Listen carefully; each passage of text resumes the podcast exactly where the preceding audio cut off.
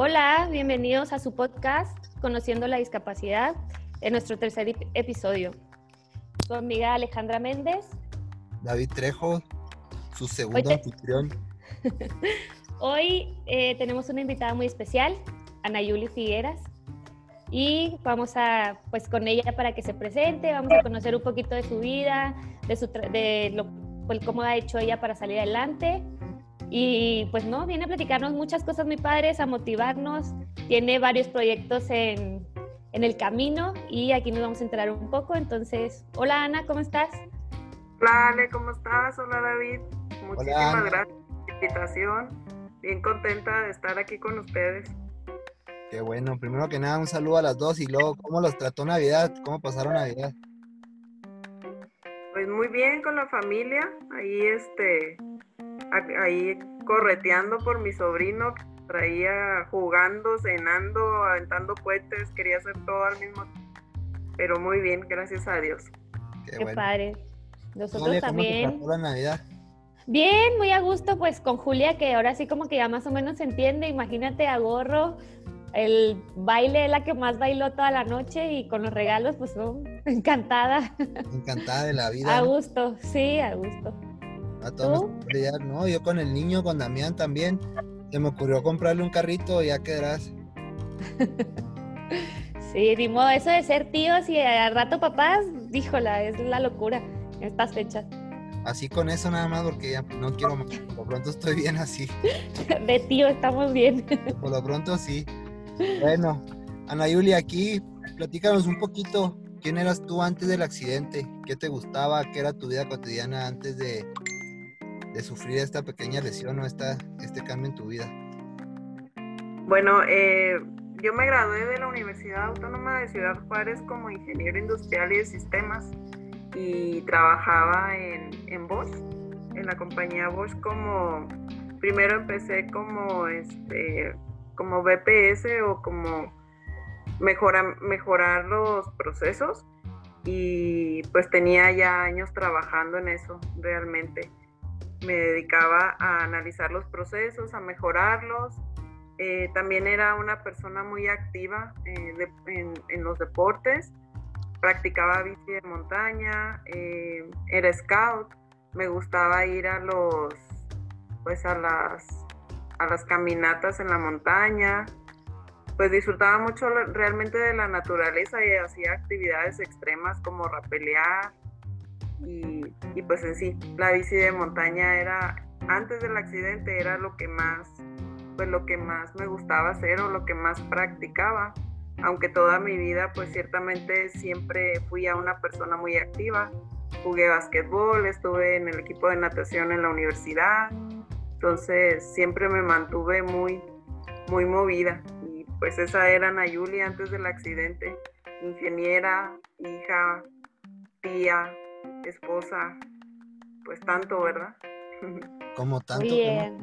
Sí, era súper deportista. Yo te conocía varias, pero no, no, sí, tanto. Oye, también ahorita que me sacó todo el currículum, así como que me sacó de onda. Oye, yo porque iba al gimnasio a las 7 de la mañana me sentía deportista. No, hombre, pues ya dije, esto no es nada. Oye, así está, yo le pudiera jugar béisbol los domingos y entrenar tres días en la ya. Ya, ya, me sentía deportista, ¿no? Y ya no sé si nada con eso. Sí, no manches, que no, pues qué padre, Ana. La verdad es que, híjola, me sorprendes. Oye, este, ¿y qué fue lo que te pasó, Ana? Eh, pues fue precisamente en un campamento scout un fin de semana. Fuimos a hacer una, pues lo que le llamamos nosotros una partida Robert, que era despedir uno de los chicos de, pues de nuestro grupo. Eh, se hace una ceremonia en la montaña, en la noche, entonces acampamos ahí en la noche. Y por la mañana, el fin de semana siguiente a ese campamento, teníamos una carrera en CRIF donde ya nos habíamos inscrito Memo y yo. Memo era mi esposo. Entonces nos, inscribimos y tuvimos que ir a, pues queríamos entrenar, obviamente. Siempre que se venía, siempre que venía una carrera, pues teníamos que entrenar muy duro, ¿verdad? Y más esa carrera que iba a ser la primera vez que yo la corría. Entonces decidimos llevarnos las bicicletas, en la mañana nos levantamos muy temprano, nos fuimos a hacer el recorrido ahí en, en Samalayuca, en un lago artificial. Ahí hay unas pistas de, pues, de bici de montaña. Cuando regresamos del entrenamiento, pues veníamos con calorcito, obviamente era época de calor, era en julio 5 y decidimos pues refrescarnos un poco. Así que que no sé por qué razón salí corriendo y me iba a meter corriendo al lago, pero de repente tomé la decisión de ir irme caminando por un por un este, ¿cómo se llama? Ah, ya se me fue el nombre.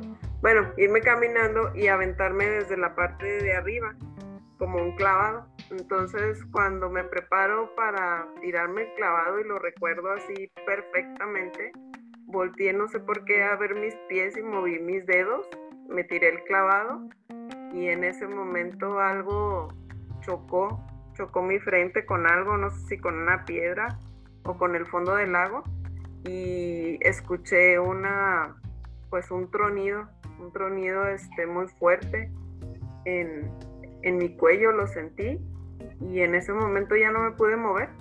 En ese momento ya este pues sí, ya no pude moverme, no pude mover mis brazos ni mis piernas. Por dentro solo, solo no sé, trataba de, moverme y de, gritarle a Memo que me sacara del agua. Y, de repente vi su brazo que abrazó mi cuerpo y me sacó con mucho cuidado, tomándome del cuello y, vi cómo, pues como mis brazos estaban como un espagueti, realmente estaban sin movimiento. Me llevó hasta la orilla del lago y ahí fue cuando me di cuenta que ya no podía mover nada.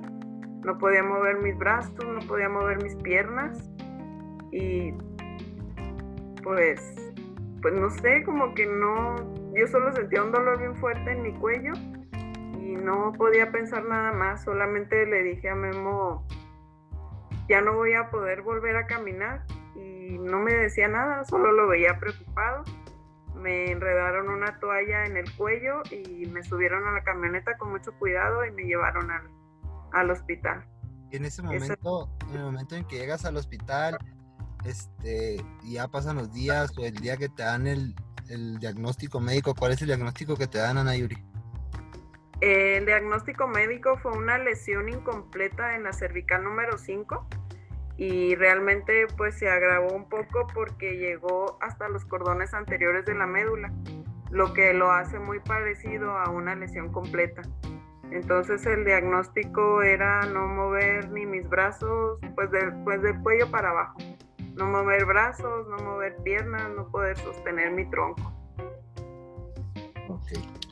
Eso fue lo primero, esa fue la, el primer diagnóstico, el primer dictamen médico que te dieron de, después de, lo, de que pasó tu accidente. Ah, sí, y bueno, realmente a mí nunca me lo dieron. Curiosamente, pues los que sabían de todo este diagnóstico, pues era mi esposo y mis papás que estaban ahí. Pero a mí así en ciencia cierta el doctor nunca habló así conmigo como, como así con la verdad Siempre solamente lo escuchaba decir, hay esperanza, hay esperanza a todas las preguntas que yo le, le hacía. Y tu, pues, tu reacción, Ana, digo que dices tú, el doctor nunca te dijo, ¿no? Porque pues David y yo hemos platicado que a nosotros, bueno, a mí sí me dijeron como que no, pues ya no, a David también, pero tú, ¿qué pensabas, qué veías? O tú, tú digo, la reacción de todos, todo el mundo pensamos que es como en las películas, ya sabes de que no, y, ay, en fin, novelas, ¿no? Pero pues al final no es así, al final, pues hasta te quedas pensando que, ¿y ahora? Sabes que, Ale, que yo durante el tiempo que estuve en el hospital, duré como en un estado de shock, como que no sabía qué estaba pasando, como que pensaba que ya iba a salir del hospital y ya unos más y iba a empezar a moverme, ¿no? Eh, cuando yo creo que cuando me cuando a mí me, cayó el 20 o cuando enfrenté la realidad de lo que pasaba, pues fue cuando ya empecé mi día a día, cuando llegué a mi casa, eh, me di cuenta pues cómo, pues toda la vida como la había vivido se había esfumado en un segundos. abrir y de ojos, ¿verdad? Entonces fue un proceso bien duro y pues fue como, como irlo aceptando poco a poco porque hasta ese momento, lo vuelvo a repetir, nadie me decía realmente qué me había pasado, yo solamente veía que mi cuerpo no se movía, pero nadie me, hablaba así con la verdad de lo que había sucedido. Entonces, sí, yo estaba enojada, me enojé mucho, al punto de, de que en un tiempo no me permitía ni siquiera sonreír. O sea, decía yo, pues, ¿por qué voy a reírme o por qué voy a sonreír si mi vida está hecho un caos? O sea, se acabó. No puedo hacer nada. O sea, estoy aquí en una cama y pasaban los días y los días y, y volteaba mi ventana y veía los árboles, las hojas se iban, regresaban y yo ahí. Y pues poco a poco pues fui, fui cambiando, ¿verdad? No era la persona más feliz del mundo, pero iba mejorando. Entonces, cuando por fin logré usar mi teléfono y empecé, siempre he sido una persona que me gusta mucho investigar de todo. Si me dices una palabra y no sé qué significa, yo investigo, se me queda grabada, la investigo, o sea, cualquier cosa, enfermedades, padecimientos, siempre fui así. Así que cuando por fin logré usar mi teléfono, que fue después de casi seis meses, este, me empapé de información acerca de la lesión, visualicé el largo camino que me iba a tocar recorrer y pues empecé a tratar de enfocarme en las pequeñitas cosas y ir poco a poco pues, pues sorteando lo que se venía enfrente.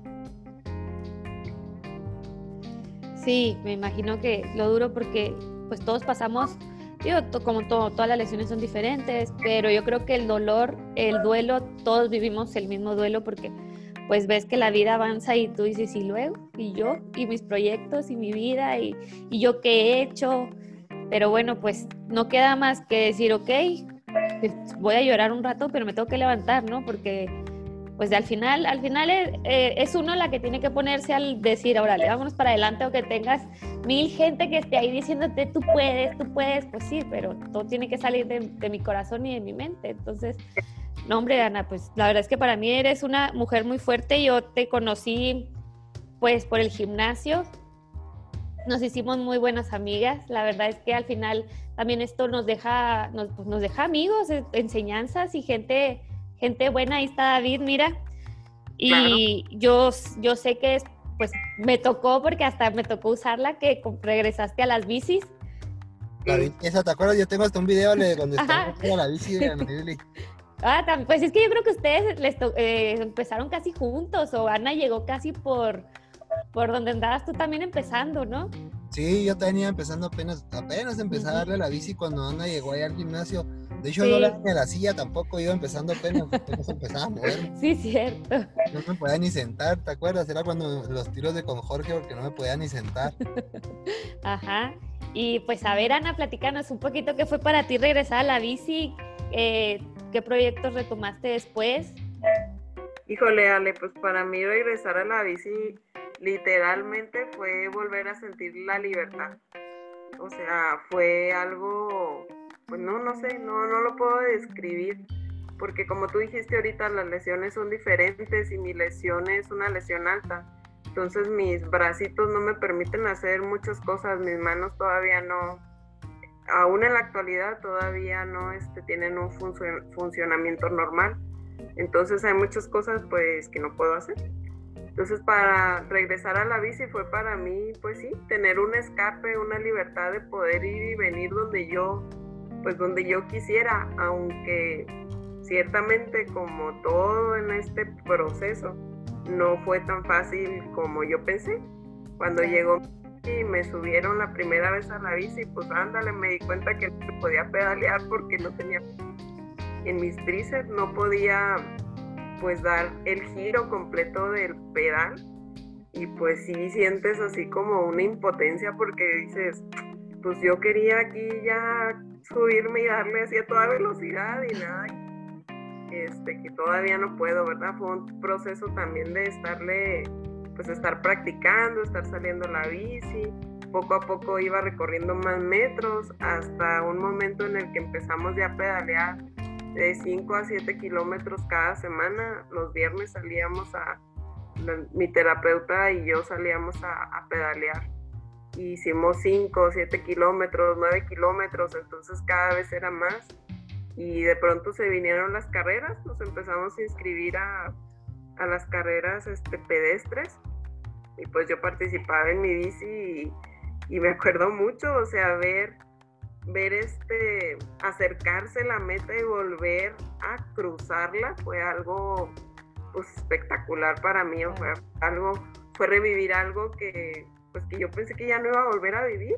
Entonces fue, no sé, fue muy, muy, muy, este, muy gratificante para mí y más, pues esta bici viene también diseñada de una persona que es cuadripléjico, que vive en Chile, entonces pues también era así como un aliciente para mí bien grande.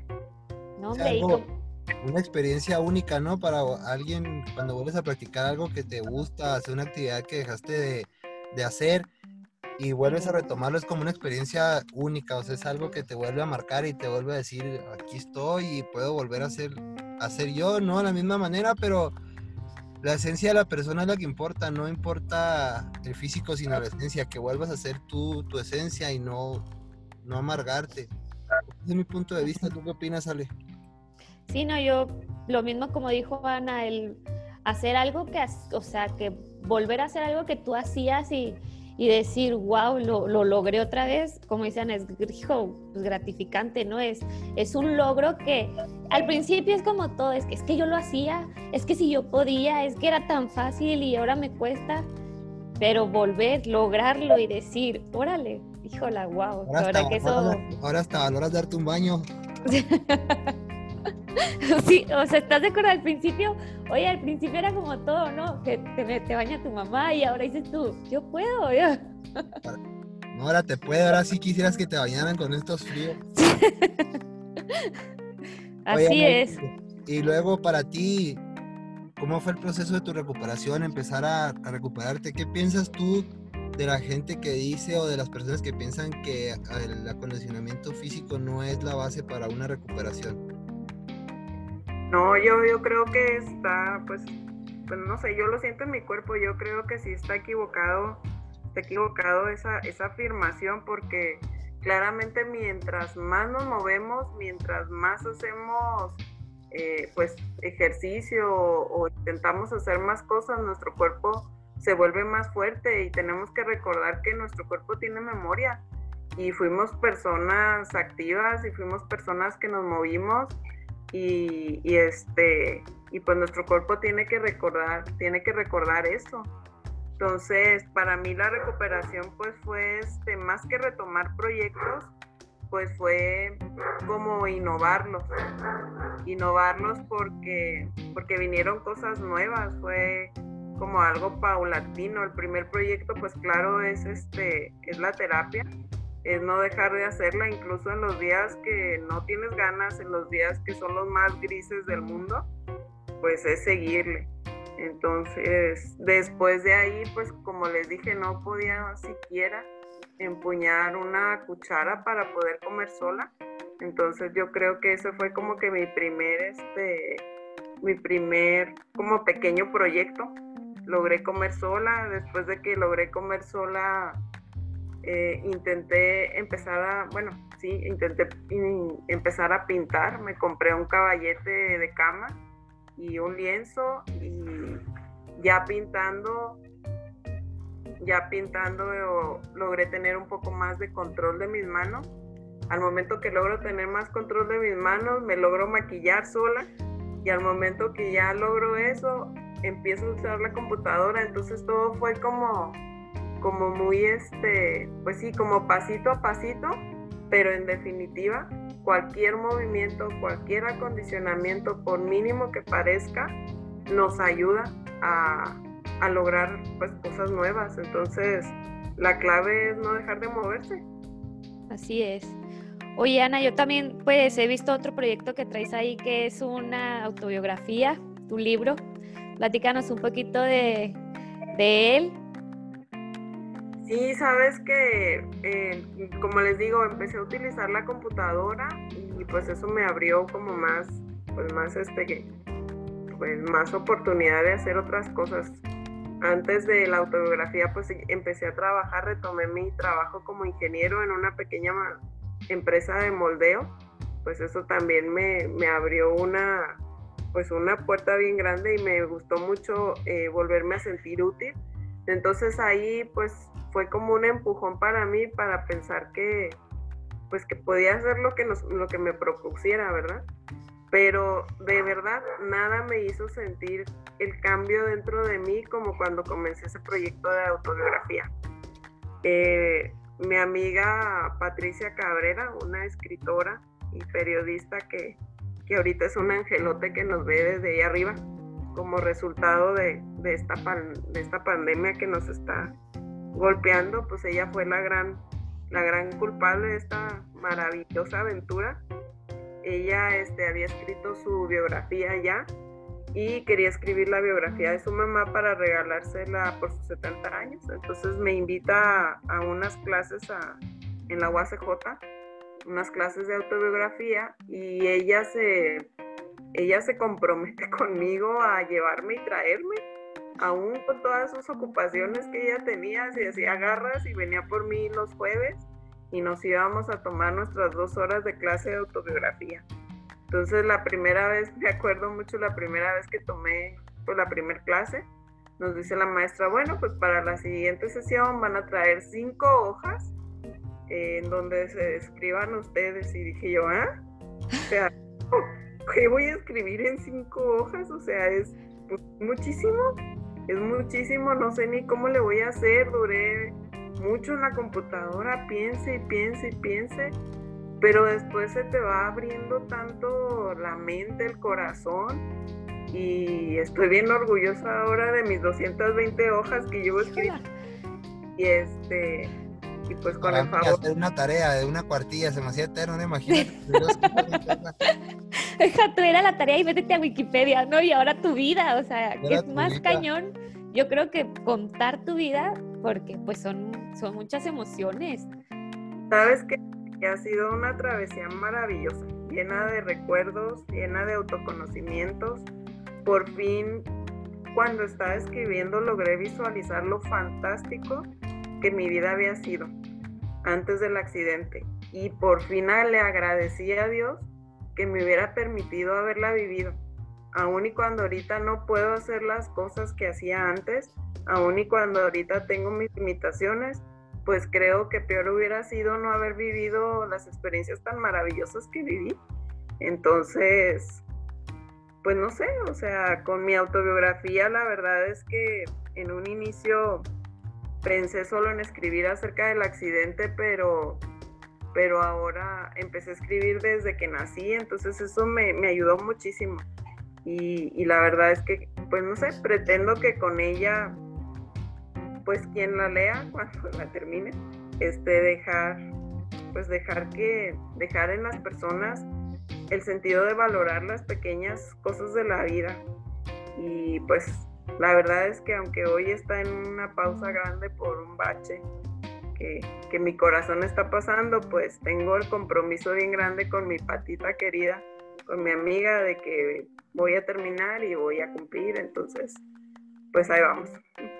No, qué padre. Y sabes, Ana, que como dices tú, llegarle a tanta gente lo vas a hacer porque pues para muchos eres una luz, ¿sabes? Entonces al final hay gente que pues pasa por lo mismo que nosotros, peores situaciones, menos, pero pues leerte, ver, o sea, lo que has, a lo que has llegado, wow, eh, yo creo que ahorita hay gente que dice, es que no puedo agarrar una cuchara. Y así llegaste tú y ahorita dices, yo puedo ya darle 7 kilómetros a la bici, yo puedo, yo estoy volviendo, o sea, volví a recuperar una parte de mi vida, entonces... Ya llevo no, sí. 20 páginas de mi biografía. con, eso, ya, claro. Entonces... No, y mucho que, que instalara el, el programa para, pues, para que mi voz dictara se fuera escribiendo y no quise. Dije, ¿qué chiste va a tener? Pues escribirlo de esa manera, o sea, mis manitas lo tienen que escribir y cada palabra que está escrita la será. Pues, han escrito mis manos y de verdad que a veces los hombros ya me dolían de estar escribiendo y se me contracturaban los bracitos, pero pues yo creo que al final del camino pues eso es lo que vale la pena, lo que te cuesta.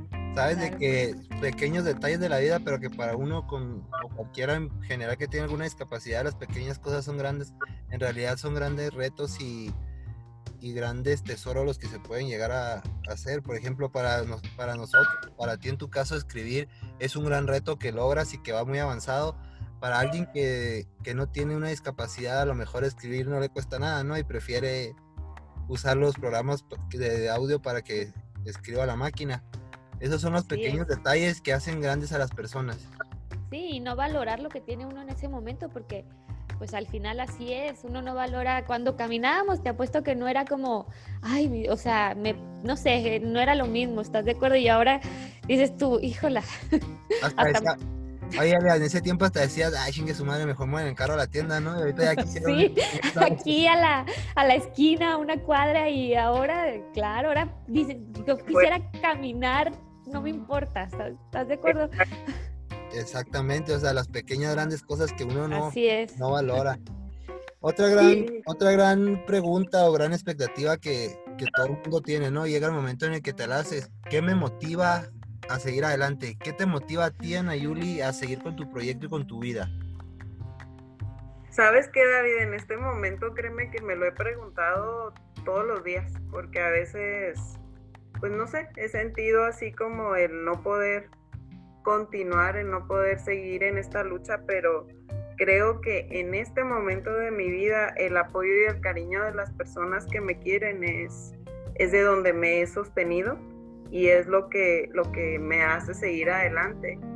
Y la parte que me motiva o mi más grande motivación o lo que siempre pues pienso es demostrar que se equivocan aquellos que pensaron que no podría hacer muchas cosas, aquellos que pensaron que no sería posible, incluso hasta yo misma en algún momento pensé que ciertas cosas que hago no, no iba a poder y me he demostrado que pues que sí pude.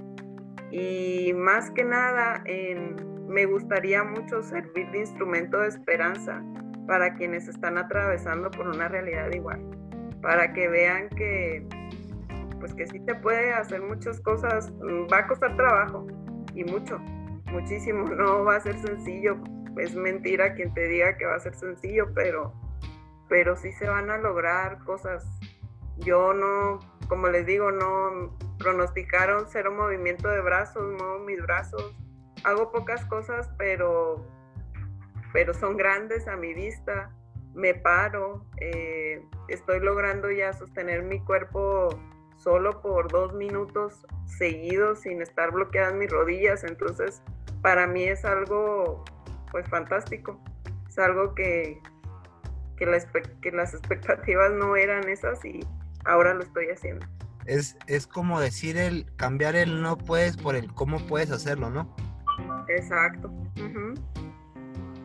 Así es. No, hombre, qué padre, Ana, porque, pues como dices tú, o sea, todo lo que se ha logrado, que a veces Mira, yo platicaba con una persona el otro día que empezó a pararse apenas y, y me dice, es que se me hace tan poca cosa y yo, no, es que no es así. Uno lo ve porque al principio sí, yo, ah, esto es todo lo que logré, o sea, ya, y, luego, pero como no veo mis meses tratando de pararme, mi, mi, año tratando de pararme, entonces digo, no sabes, o sea, no, no puede ser así, no podemos ver, la verdad es que estas cosas no las podemos ver mínimas, porque detrás de todo viene una lucha y, y creo que empezando por nuestra mente, ¿no? El decir yo puedo y, físicamente volver a levantarte es wow. Entonces, pues felicidades Ana, yo que te conocí, te conozco, eh, que fue como tres años creo, no sé cuánto tienes de tu lesión, pero pues... Sabes que el otro día precisamente estaba, porque sí estoy de acuerdo contigo, a veces hasta a nosotros se nos olvida. El otro día estaba acomodando unas fotos y unos videos en mi, en mi computadora y vi un video de, fuimos a, a, tomar unas terapias a San Diego, a aprender ejercicios y todo.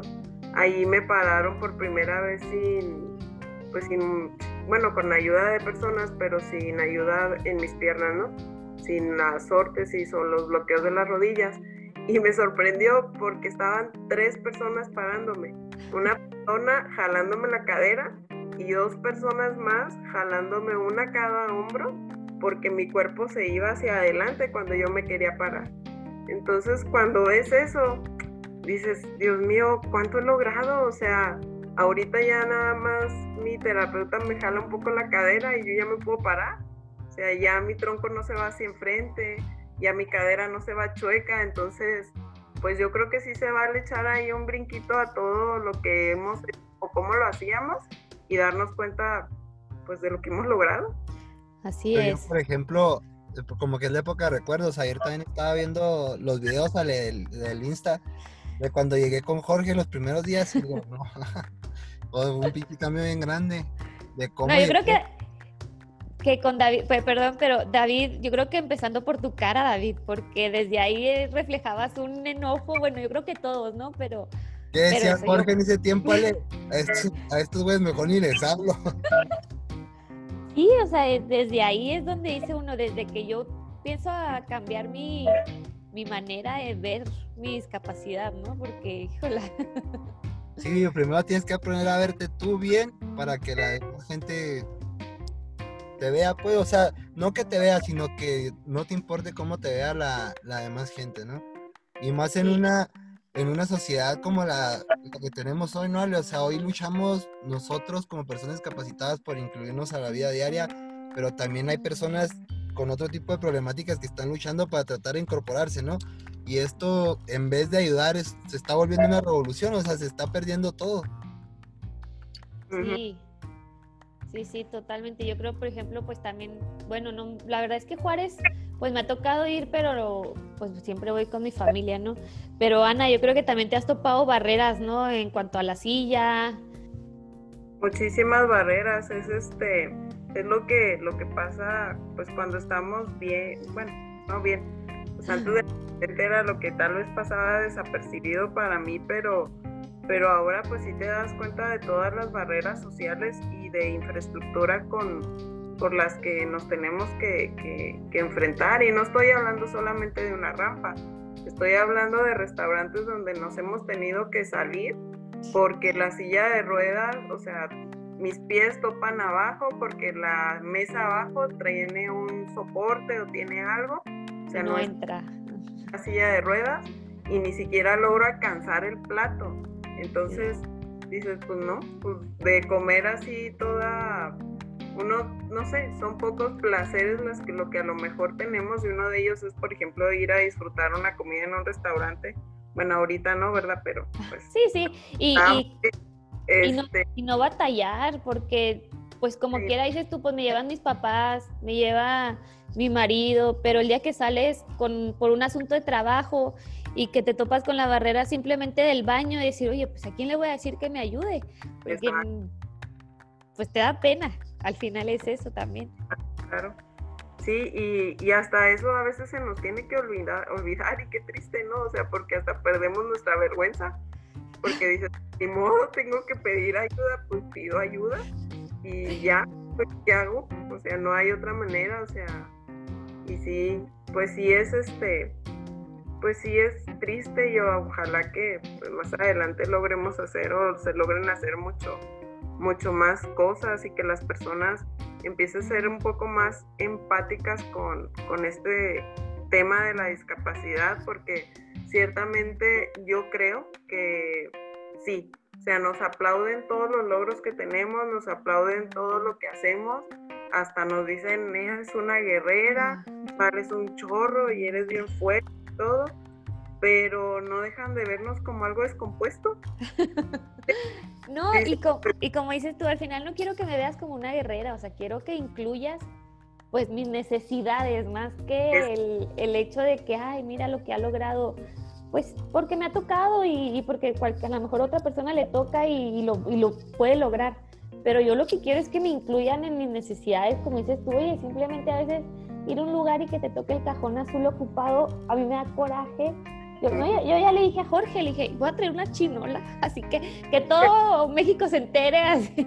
Oye, a contar una anécdota, hace como el año pasado, creo el antepasado, fui a Chihuahua y malamente yo no traía como discapacitado en, en el carro.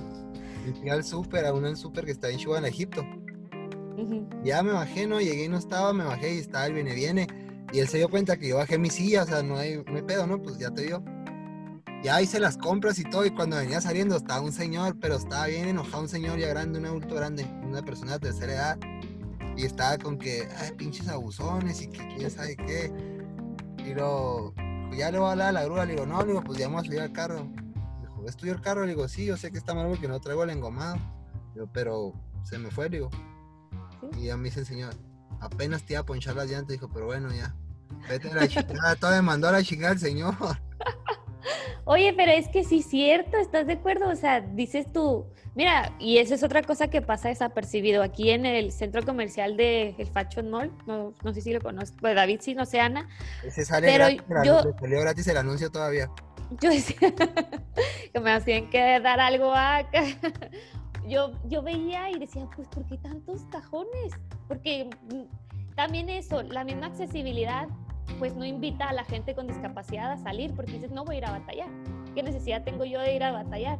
Pero si yo, pues si yo no veo gente, la verdad, que salga en su silla o... Y ahorita voy y todos los veo ocupados, entonces digo, ¿qué está pasando? O sea, ¿Dónde está la gente aquí?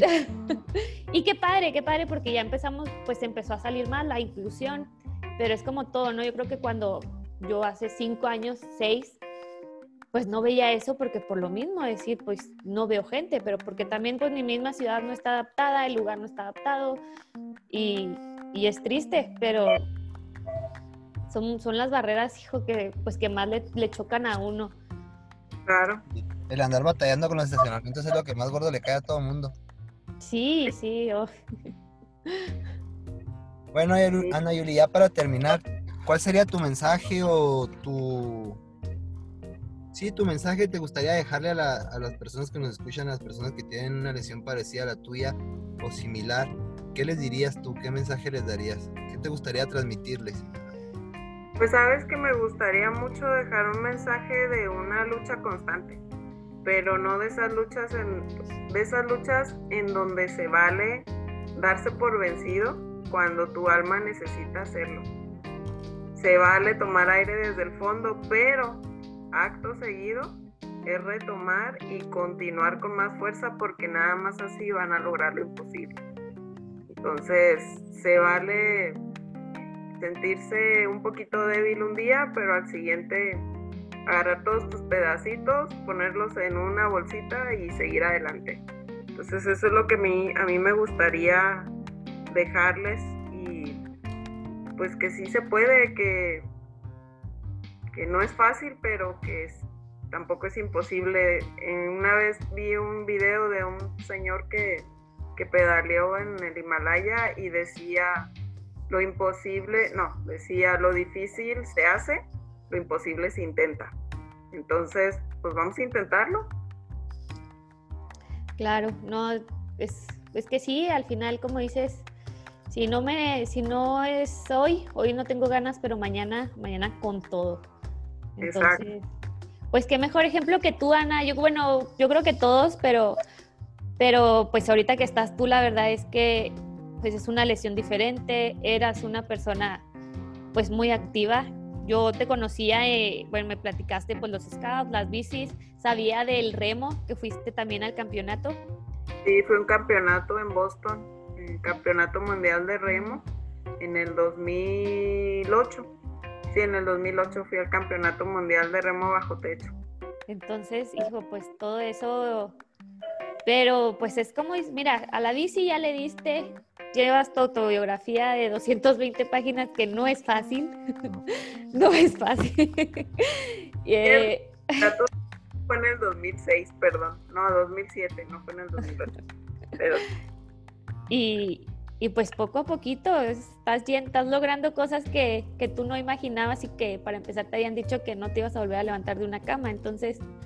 Y vienen más proyectos, Ale, vienen más proyectos muy, muy padres, este, estamos aquí, bueno, voy a aprovechar aquí el, el foro, pero sí estamos ya en un proyecto de, de, este, de una isla una isla de, venta de, churros, de, pero va a ser una isla en donde las personas que van a estar atendiendo y haciendo los churros van a ser personas con discapacidad. Y estamos trabajando para que las máquinas trabajen incluso con personas que tienen tetraplegia. Entonces va a ser un proyecto pues bien bonito, va a ser un proyecto muy padre, todavía está pues todavía está en proceso, toda esta pandemia nos ha detenido mucho, pero por ahí van a ver, por ahí van a saber de ese proyecto y esperemos que sea tan grande como nosotros pensamos que va a ser. No, vas a ver que sí, pues el mejor de los éxitos, Ana, eso es lo que te mereces eso y más. No cabe duda que cada día nos sorprende, cada minuto más nos sorprende. Yo digo que esas 220 se van a hacer como 500 hojas. Sí, ya, Ana, me lo mandas firmado y todo, ¿eh? luego, luego. Eh. Fíjate que. Estoy buscando un final bonito, porque hasta donde lo escribí, pues no me gustaba. Dije, no, no puede quedar mi libro en este final tan triste, entonces voy a vivir un poquito más, voy a hacer más cosas y tiene que quedar un final, un final bonito. No, y verás que sí, porque pues al final para eso has luchado, ¿no? Para para encontrarte a ti misma y, tu felicidad. Independientemente en los quiebres que tenga uno en el día, en, no sabe uno qué pueda pasar el día de mañana, pero pues que tú te sientas bien, es lo importante. Claro, sí, claro que sí. Ese es el punto, entonces, pues, híjole, ¿qué les puedo decir? Ustedes me han echado tantas flores, pero yo no les he echado a ustedes. ah, también tenemos otra noticia, ahí te compartimos otro plus. Cuéntale, te paso la primicia. no, pues que también traemos otro proyecto de hacer un, pues a empezar el libro. Queremos ver algo más como conferencias, pero también con todo esto, pues estamos un poco detenidos, ¿verdad, David? Traemos eso y luego traemos, ahí también está, está para la gente que nos escucha, hay una propuesta que se acaba de hacer legal en el estado de Chihuahua, ya es, ya es ley a partir del 2021, cada municipio debe tener una dirección incluyente que se va a encargar de la gente con discapacidad, de programas, para, de programas para ayuda para la gente. Ese ya, ya es un proyecto que ya está aprobado, ya es ley, en el cual aquí tus servidores tienen mucho que ver. Pero ahí después, si en otro programa, vamos a tener a la persona que fue el portavoz de nosotros ante el Congreso para darnos esa oportunidad y más adelante la tendremos en el programa también. Entonces, cada quien a su manera, eh, a la que puede, pero vamos sembrando pasitos y cimientos para, para la gente que nos, que nos escucha y que tiene alguna discapacidad para que... Y, yo creo que ni, ni aunque tengan discapacidad, porque están de acuerdo que a veces tenemos todo y sentimos que el mundo está contra uno, entonces que vean que pues siempre hay más allá y que siempre se puede. Entonces, pues este, eh, sí queremos que conozcan lo que es la discapacidad, que vean la inclusión, que vean las barreras que nos, que nos ponen, que, no, que al final una discapacidad tampoco es mala, pero también que, pues, pues que vea la gente que no es nomás eh, gente con discapacidad, digo, gente de, de toda, que nos conozca un poco más y que siempre hay más. Siempre sí, como siempre les digo, pues siempre hay una lucecita al final del camino. Así claro que sí. Una puerta se cierra, pero se abren 10 ventanas, ¿no? Así es. Así es. Bueno, pues qué bueno. Gusto que todos estos proyectos, de verdad que, pues así como ustedes me lo dicen, son unas personas a las que yo admiro muchísimo. Hay veces que les confieso que cuando me siento así como medio tristezona y todo, sí los recuerdo, veo lo que han logrado y pues han sido también impulso para mí en, momentos en los que, pues en los que no, a veces no tienes ganas de seguir. Así que muchas, muchas gracias por, por ser eso y los admiro, los quiero. Me da muchísimo gusto que estén haciendo estos proyectos, así que pues vamos a seguirle, de, como dice David, desde cada uno, desde nuestra trinchera, lo que nos lo que podamos hacer, lo que se nos ocurra, pero de que dejemos este mundo mejor de que lo encontramos, lo vamos a hacer. Eso que ni qué, Ana.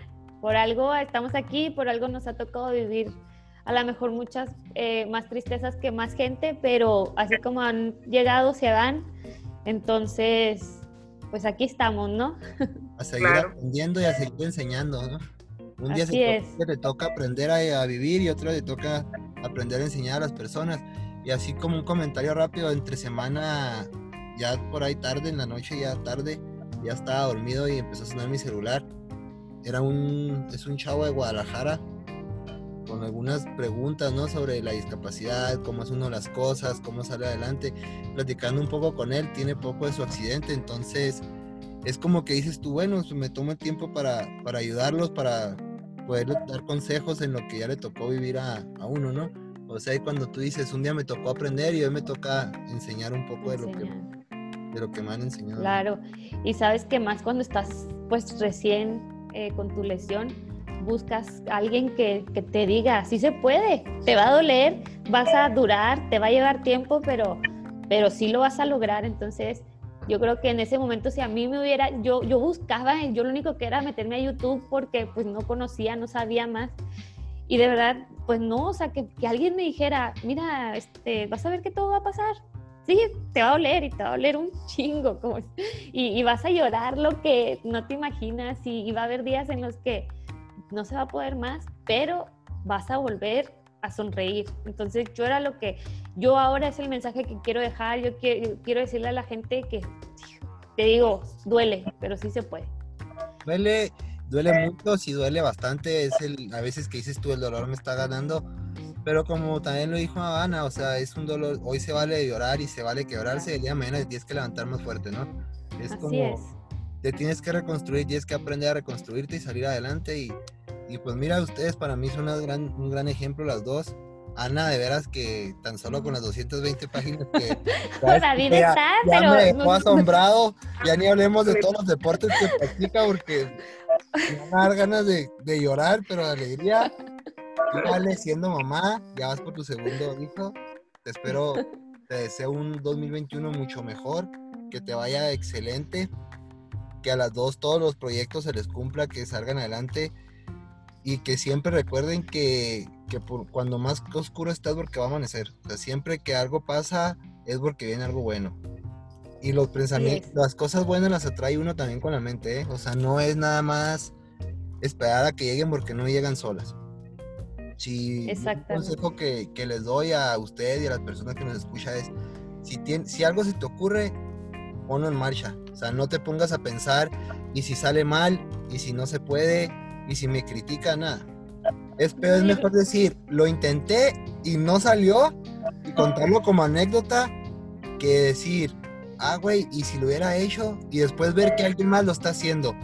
Ver Así que alguien es. más se animó y decir, ah, ese podría ser yo, no. Esa mentalidad no.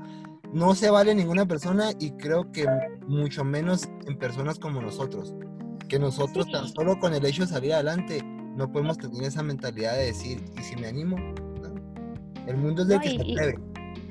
Y lo peor siempre va a ser quedarse con la duda, ¿no? Entonces, eh, yo rápido les cuento cuando me iba a ir a Cuba, que pues estábamos entre que me voy, no me voy, que los médicos todos me decían que en Cuba nomás me iban a estafar, que dijo mi mamá, bueno, pues prefiero quedarme, prefiero ir y decir, no se pudo, a, quedarme con la duda de qué va a pasar y, y mírenme, ya estoy casada con un cubano, ya camino, ya soy mamá, entonces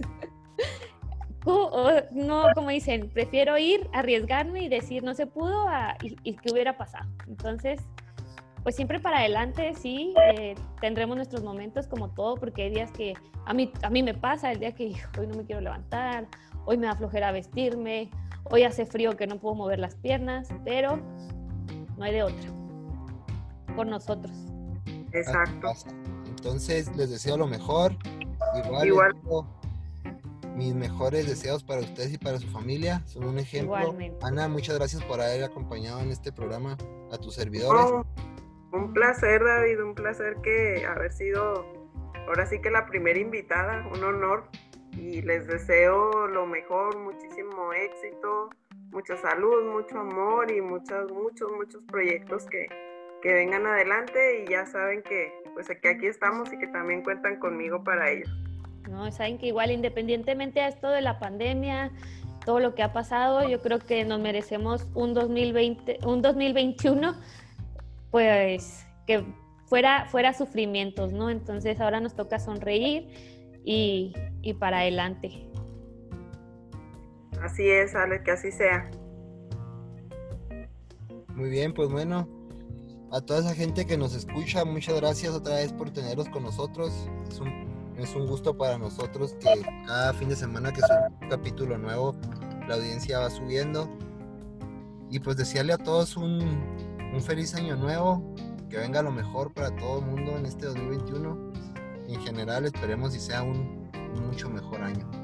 Entonces nos estamos escuchando la próxima semana otra vez con otro capítulo. Entre semana haremos los avances, a ver qué, qué planea Ale esta semana.